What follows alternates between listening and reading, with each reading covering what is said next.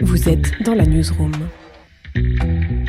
Bonjour, c'est Michel Troidec et vous écoutez Newsroom, le podcast des invités de la rédaction d'Ouest France. Aujourd'hui, nous recevons Franck Tilliez. Bonjour Franck. Bonjour. Vos ouvrages débutent souvent, Franck, par des scènes violentes. Pourquoi? Ah, euh, en fait, on va dire que c'est pour plonger le lecteur euh, directement dans l'action. Euh, bon, j'écris dans un dans un domaine qui est le thriller, le roman policier, assez dur hein, quand même, avec une conversation sombre. Et, et c'est vrai que bah, c'est de, on va dire, de tradition de commencer de rentrer directement dans le vif du sujet, sans mauvais jeu de mots. C'est vrai que bon, un roman policier, ça commence souvent par un meurtre. Hein, c'est la mécanique qui va lancer tout ce qui se passe derrière. Et, voilà, c'est un peu l'explication. On est directement immergé dans l'histoire. Alors dans une histoire, vous aimez partir d'un fait scientifique, d'une pathologie rare. Ça vous demande beaucoup de travail de préparation, tout ça? Oui, oui, oui. Il y a toujours un travail euh, conséquent de documentation qui qui prend à peu près un, tiers du temps. Hein. Je, mets, je, sors un roman par an, je mets à peu près une année pour écrire un roman. Et il y, a la recherche d'idées, il y a cette fameuse phase de, de documentation et de, pendant laquelle je construis aussi ma trame et puis euh, la phase d'écriture. Donc, euh, ouais, la doc, c'est un, un peu le socle de, de, l'histoire. Donc, je passe toujours quelques mois dans les livres et puis à rencontrer des gens. Mais vous aimez vous, partir de là, justement, d'un fait scientifique. On, apprend toujours des choses, finalement, parce que c'est vrai, en général, vous partez de choses, de choses, vra de choses vraies. Oui, bah, j'essaye de trouver le, vraiment le cas inconnu dans le milieu scientifique, alors médical, le fonctionnement du cerveau, la mémoire, la psychologie. Enfin, c'est vraiment des, sujets qui, qui m'intéressent. Donc, c'est là où je creuse, là où je cherche mes idées.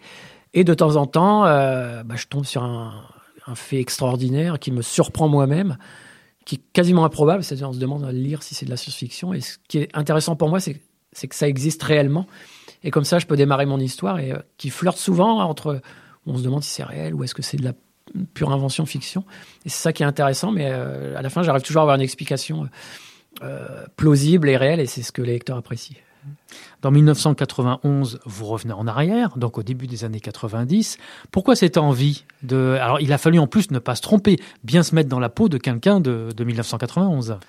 Bah exactement. Euh, alors, l'envie, c'est l'envie de, d'expliquer qui est Charcot à l'origine. Hein. Donc, Charcot, mon personnage récurrent que les lecteurs connaissent depuis 15 ans maintenant, euh, bah, j'ai eu cette envie de replonger un peu dans sa jeunesse pour revenir aux origines du personnage, euh, le découvrir euh, jeune et plein de plein d'entrain, et puis d'expliquer pourquoi dans les romans qu'on lit aujourd'hui, Charcot, il a cette obsession de la traque, de pourquoi il fait ce métier, pourquoi il va toujours au bout de ses enquêtes jusqu'à s'épuiser. Donc il y avait cette volonté-là.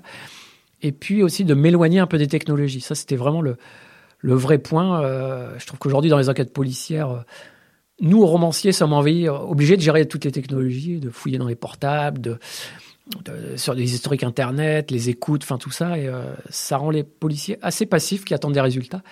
Et j'avais cette envie, voilà, de replonger dans un monde où tout cela n'existait pas et où les policiers étaient finalement devaient se fier à leurs propres euh, instincts et recherches pour euh, progresser dans leur, leurs enquêtes. Alors justement, euh, on est, on est vraiment dans, dans, en général dans vos romans, dans, dans, dans l'univers, dans l'univers interne des policiers. Vous, vous, en connaissez Vous faites des enquêtes Vous avez un carnet d'adresses important Comment vous faites? Oui, j'en connais. Bah, c'est vrai que ce sont des gens euh, que j'ai rencontrés au fur et à mesure, au fil des années, sur les, salons, euh, des policiers, euh, des, médecins légistes, des, juges ou des gens qui travaillent dans des domaines scientifiques qui connaissent mes livres et donc qui m'ont proposé, si j'avais besoin d'aide, de voilà, leur, bah, d'entrer en contact avec eux. C'est vrai que c'est important. Pour 1991, j'ai interrogé des policiers qui, qui, ont connu cette année et qui étaient au 36 cette année-là, donc qui m'ont ressorti quelques vieux souvenirs. En fait, c'est ce qui va vraiment donner une particularité à des personnages, ça permet de les crédibiliser, de sortir des petites anecdotes. Je parle par exemple de Papier Carbone dans 1991. Ceux de ma génération connaissent, mais c'est vrai, et c'était une denrée rare au 36. Tout le monde se le, volait et cachait ça dans les tiroirs. Et, ça, il y a que quelqu'un qui qui l'a vécu, qui peut vous raconter. Donc c'est à travers ces petites anecdotes là euh, où on a l'impression vraiment de bah, d'être en 1991. Est-ce qu'en général vous avez plusieurs idées, plusieurs canevas de livres d'avance? Non, parce que euh, alors moi je fonctionne vraiment au livre par livre, parce que ce sont des histoires, enfin qui monopolisent 100% de mon, de mon cerveau et et en fait, il y a plein d'idées dans chaque livre. Donc, toutes les idées que j'ai avant d'écrire le livre, finalement, je me dis, bah, pourquoi les garder pour plus tard? Donc, je mets tout dans le livre. Et c'est vrai que je me sens souvent euh, un peu euh, démuni euh, quand je termine un roman parce que j'ai l'esprit complètement vidé, comme si euh, bah, il y avait plus rien à l'intérieur. Et, c'est une étape complexe pour moi parce qu'il faut que je, que je retrouve une nouvelle idée à partir de rien. Et, mais bon, ça, ça fait 20 livres. Jusqu'à présent, j'y suis arrivé, donc j'espère que ça continuera pour les suivants. Qu'est-ce que vous aimez vraiment dans la vie d'écrivain?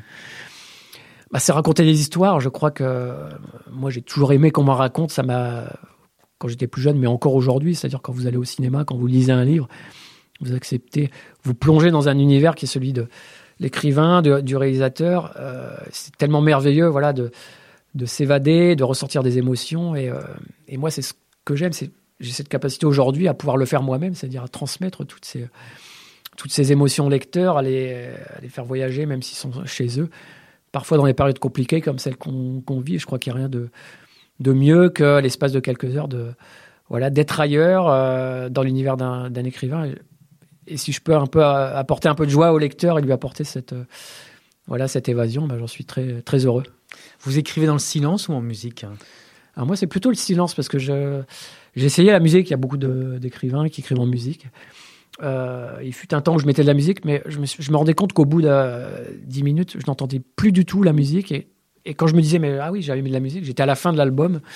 Et euh, donc voilà, je me suis dit, ça, ça sert à rien. Je suis tellement. Il y a moment donné, je suis concentré sur ce que j'écris. Plus rien n'existe autour.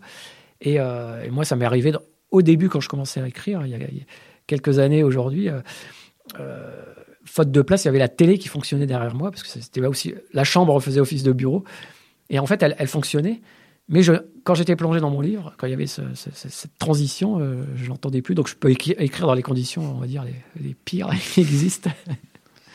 Merci Franquin. Merci, c'était un plaisir. Newsroom.